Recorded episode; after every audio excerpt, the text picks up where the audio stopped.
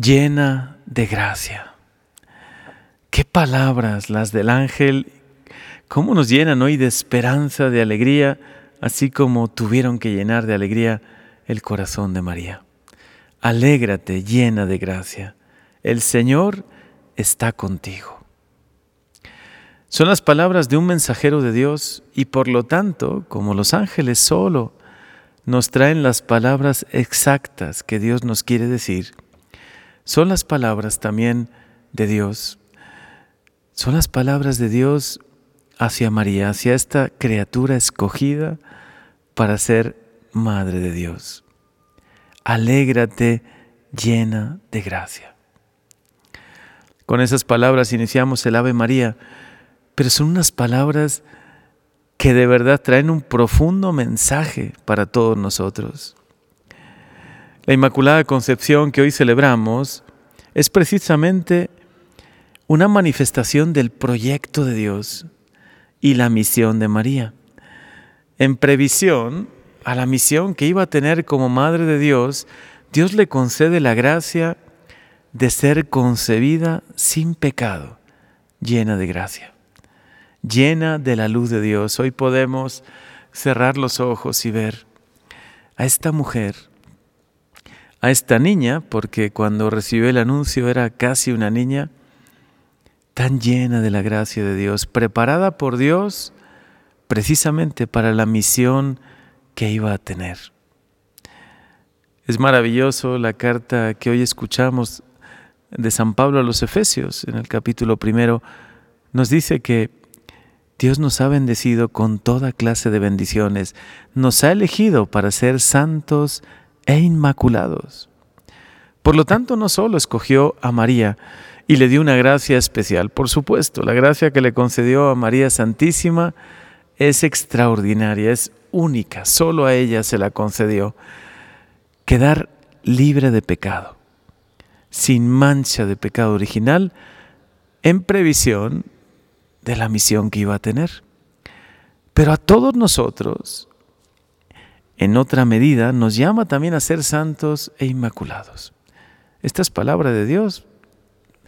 La lectura de Efesios, hoy podemos tomar esta conclusión. De verdad a todos nosotros nos llama también a ser santos. A María se lo concedió por un privilegio y por la misión que iba a tener. Y a nosotros, con el esfuerzo y por la gracia de Dios, con la gracia que recibimos en los sacramentos, en la oración, en nuestra vida cristiana, nuestro esfuerzo por ser mejores, el Señor quiere ir concediéndonos también esta gracia, ir logrando la santidad, que Él vaya esculpiendo en nosotros al santo. Por lo tanto, hoy al celebrar la fiesta de la Inmaculada Concepción, al celebrar a María, podemos pedir hoy su intercesión para ir logrando esto, para que de verdad también nosotros aspiremos a la santidad, que imitemos a María en sus virtudes, que quedemos profundamente tocados por esta luz que brota de su corazón. Dice el catecismo que la bienaventurada Virgen María fue preservada inmune de toda mancha de pecado original, en el primer instante de su concepción y por singular gracia y privilegio de Dios omnipotente. En atención a los méritos de Jesucristo, es decir, los méritos de Jesucristo en ella, en su mamá, en su madre María, se adelantaron. Así como nosotros los recibimos después de que Jesús viniese y una vez que Él entregó su vida, una vez que Él resucitó y nos comunicó al Espíritu Santo, y por los méritos de su pasión y de su resurrección, nosotros recibimos una gracia especial. Es la gracia de la salvación, es la gracia de la redención, es la gracia que restaura nuestra vida. Pues María lo recibió antes, lo recibió antes de que Jesús viniese. El Señor lo podía hacer, lo quiso hacer y lo hizo, como decía Duns Scott. Y es verdad, qué cierta es esta frase. Para Dios nada es imposible. Él lo quiso hacer, lo pudo hacer y lo hizo. En Lourdes, María Santísima el 11 de febrero de 1858 se va a aparecer a tres niñas, especialmente a Bernadette Subiru, que estaba acompañada de su hermana y de una amiga. Y un poquito más tarde, de esa primera aparición del 11 de febrero, el 25 de marzo, reveló su nombre, María. Ella escribió, Bernadette dejó escrito y dejó este testimonio, levantó sus ojos hacia el cielo, juntando en signo de oración las manos que tenía abiertas, y me dijo, soy la Inmaculada Concepción. Esta niña, Bernadette Subilio, salió corriendo en ese momento, repitiendo sin cesar esas palabras, porque ella no las entendía, pero no quería que se le olvidasen, quería dar el mensaje al párroco.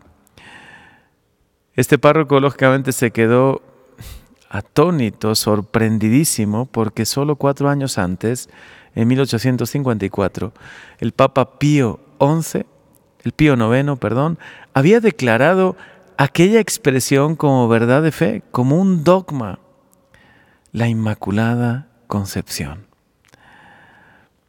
Qué maravilloso mensaje para nosotros. María, que es como nosotros que es un ser humano como nosotros, una criatura igual que nosotros, nada más que Dios le concedió ese privilegio, hoy ilumina nuestra vida profundamente y nos hace ver dónde está la plenitud, la plenitud de vida que Dios nos quiere conceder. Y es en la gracia. La gracia de Dios completa tanto nuestra vida, nos restaura, nos ilumina de una manera tan sorprendente nos llena de una vida, la vida divina, que de verdad hace que nuestra vida cambie, se transforme, que nuestra vida se llene de alegría. Yo creo que no fue coincidencia que el ángel, la primera palabra que le dijo a María es, alégrate. Hoy también nosotros nos debemos alegrar. Alégrate tú también que escuchas hoy este Evangelio, este mensaje. Alégrate porque ya viene el tiempo de Navidad, porque Dios ha decidido venir. Alégrate porque como se lo dijo a María, Dios está con nosotros. Esa es la mayor alegría que podamos recibir. Y si recorremos la Biblia encontraremos tanto la palabra alegría, porque es la alegría de Dios. Dios es alegría porque es comunión de amor y nos quiere comunicar su alegría quiere que su alegría, la alegría de un Dios que es amor y que es generosidad y que es misericordia, quiere que esa alegría llene nuestra vida. Por eso hoy déjate llenar por la alegría de Dios. Permite que el Señor llene hoy tu corazón de alegría, que lo llene con la alegría de esta fiesta, la Inmaculada Concepción, que además, pues lo podremos recordar, desde el primer libro de la Biblia hasta el último, María está, asociado, está asociada a la victoria de Dios sobre el pecado.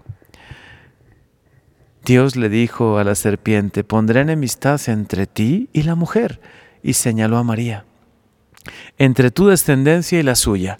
Y después en el libro del Apocalipsis, el último de los libros, vemos como una mujer vestida de sol es la que vence, la que nos por medio de ella nos llega la gran victoria. Por eso hoy el cielo y la tierra se llenan de alegría.